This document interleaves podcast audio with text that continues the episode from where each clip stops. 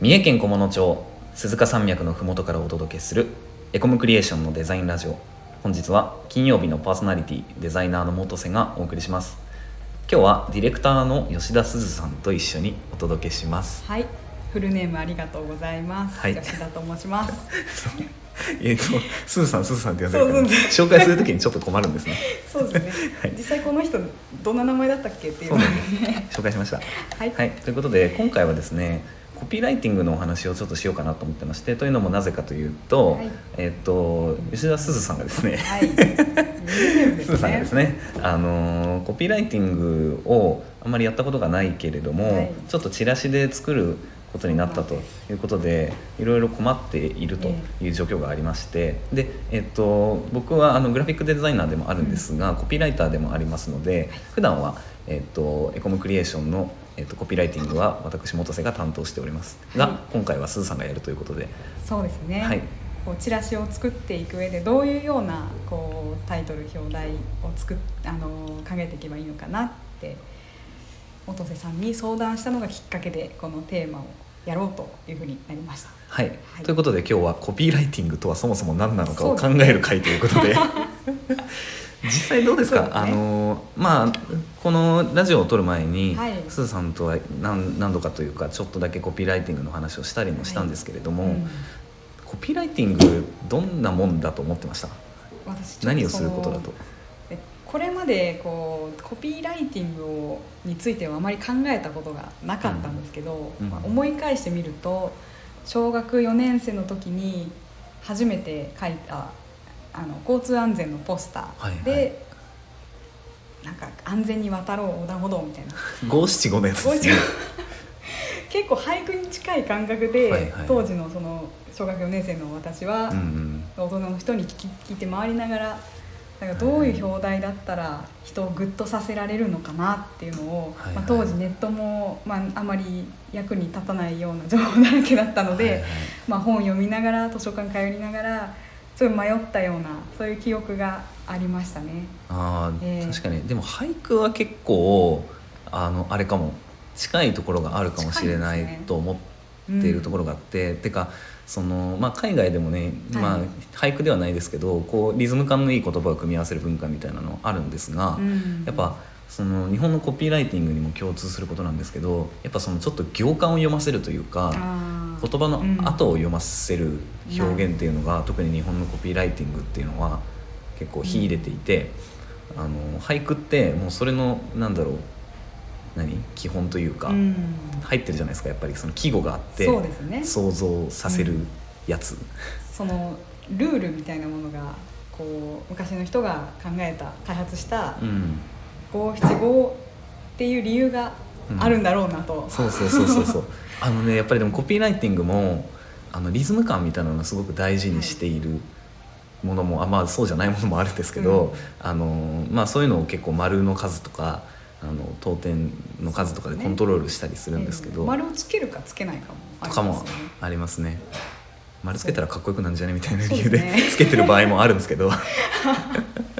やっぱりその読む側のこうリズムを考えるっていう意味では、うんこう俳句とかと近いのかもしれない。うん。最近そうですよね。なんかこうテレビでもこう俳句を考えてそれを評価するみたいなああ。のバラエティ番組がやってて、です結構若い人が俳句をインスタの自分の写真に合わせて五七五で読むみたいなのが最近こうブームになりつつあるらしく結構それに私も興味があって、うん。うん元瀬さん言うようにコピーライティングを学ぶよりも前に先にそのなんか日本のその情景みたいなのを考える心づくりみたいなのを日頃からやっておいた方がいいのかなとうん思いました。結構俳句は僕も見るかも勉強として。ただやっぱり明確な違いがやっぱりあって、まあ、あの俳句も五七五じゃない自由律俳句っていうのもあってそこは違いにはならないんですけどあのやっぱりねあの物を売る言葉なんですよね。物を売ったりとか、要するに何かを評価させる言葉なんですよね。そうですね。コピーライティングって。やっぱりそこがちょっと違うところかなと思っててただそれもやっぱり時代によって結構変わってくるところがあって、うん。昔って本当に俳句みたいなコピー結構あったというかやっぱりいいビジュアルいい見た目のデザインになんかそれっぽい言葉つけるみたいなのあったんですよね。それこそその、まあね、あの有名なのだと,、えーっと僕はこれすごくいいコピーだと思い思って言うんですよ。あのセブンスターのタバコのねはい「あのさよならサイレントスモーク」とかだったりとか あとはもうこれはもうねコピーライティングって知らない人もいると思うんですけど「でっかい道北海道」とかね。ああこれ牧潤さんっていうコピーライターの。もともとコピーライティング。そうなんです。あとあのこれも旅行のあれなんですけど「あの大きいなわ」とか これあの同じコピーライターのだからそれっていうのは最近のコピーライティングとはちょっと違う感じかなっていう気もするんですね。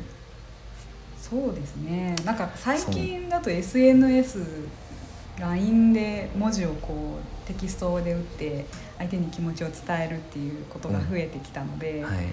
なんだろうどういうところが違うかっていうと明確には分かんないですけど、うんうん。ちょっとこう、うん、話口調でうん「まあ、そうだ京都に行こう」はちょっと一昔ああまあ確かかに。あれは2005年とかですかね。そうですそうです。つぶやきのようなライティングが最近私の中では目に目に入るという確かに確かに。ありますね、うん。なんか分かりやすくなってきてるかもしれないとは思うんです。あ具体的になってき具体的になってきている、うん。そうだ京都行こうもう結構具体的にはなってるあしー。そうねやっぱりその情景をまあもちろんそういうコピーも生きてはいるんですけどやっぱりね便利な感じになってるそういう、えー、と考えなくても意味を読み取れるやつとかがうん。重宝されるようになってきてるかもしれないなっていうふうに思いますね。でもさよならサイレントスモークなんて分かんないですもんね。言われても。めちゃくちゃかっこいいんですよ CM CM ありきのねそうそうそうそうそうあのライティングだったのかもしれない。そうなんです。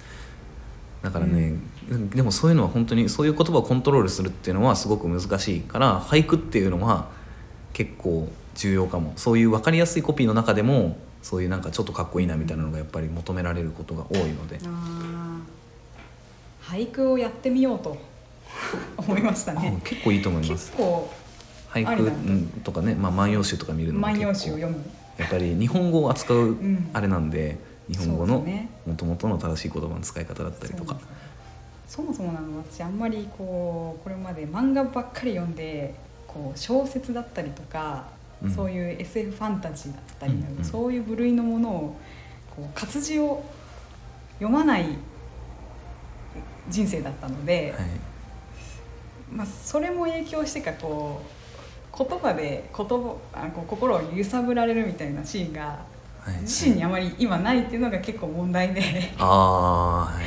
そう。なんか結構このコピーライティングの話を通してあの本屋さん立ち寄ってうん。ちょっとなんかまあ本当はセミナーとかのコピーライティングをお仕事にしてる人からお話聞いたりっていうのが一番早いとは思うんですけど、うん。まあまあ自分の中でどういうふうに考えていこうかっていうのは、うんちょっとまず自分で考えあのはあ。書店で書店でまずは 見てみると思います、ね、すごく大事、あのこれ糸井重里さんのコピーライティングだったらあの想像力と数百円っていうコピーライティングがあってですね。あのやっぱり本って数百円で想像力が買えるんですよ。これはすごく名コピーなんですけど。うん。だから本読むっていうのはめっちゃ、うん。でも漫画とかもいいですよ。そう結局いろんなところから知識をこう持ってくるっていうのは大事。そこでこう見た時に想像力働かせるのが大事かな。僕もこの間あの菰野町のあの漫画のコピーライティングとかもやらせてもらったんですけど、うん。やっぱ行きましたね漫画読んでたの。ね。とりあえずかっこいい言葉つけるみたいなのも大事ですよ。やっぱりよ読んでる量に比例して語彙力がこうあ出てくるのかな。語彙はね上がると思いますよ。語彙力が欲しいですね、大事大事、うん、と勢いね。勢いですね。その時のやっぱりあるんですかね。深夜テンションで出てきた言葉とか僕寝る前とかめっちゃ出ますもん。ギンギンし朝みたいなにこれってなるんですけど それも見返すことが大事ですからね。そうそう。コピーライティング考え始めたら一日ずっとそれのこと考えてる、うん。ずっと出るんですけど変なのもめっちゃ出ますね。言葉のデザインっていうことがありますけども。そうですね。あのデザイン。ね、デザインする上でも前日にはすごいもうこのデザインいいやんって思ってても次の日見ていやちょっと全然違うってうんうん。みんな思ってると思うんでそうね。そう。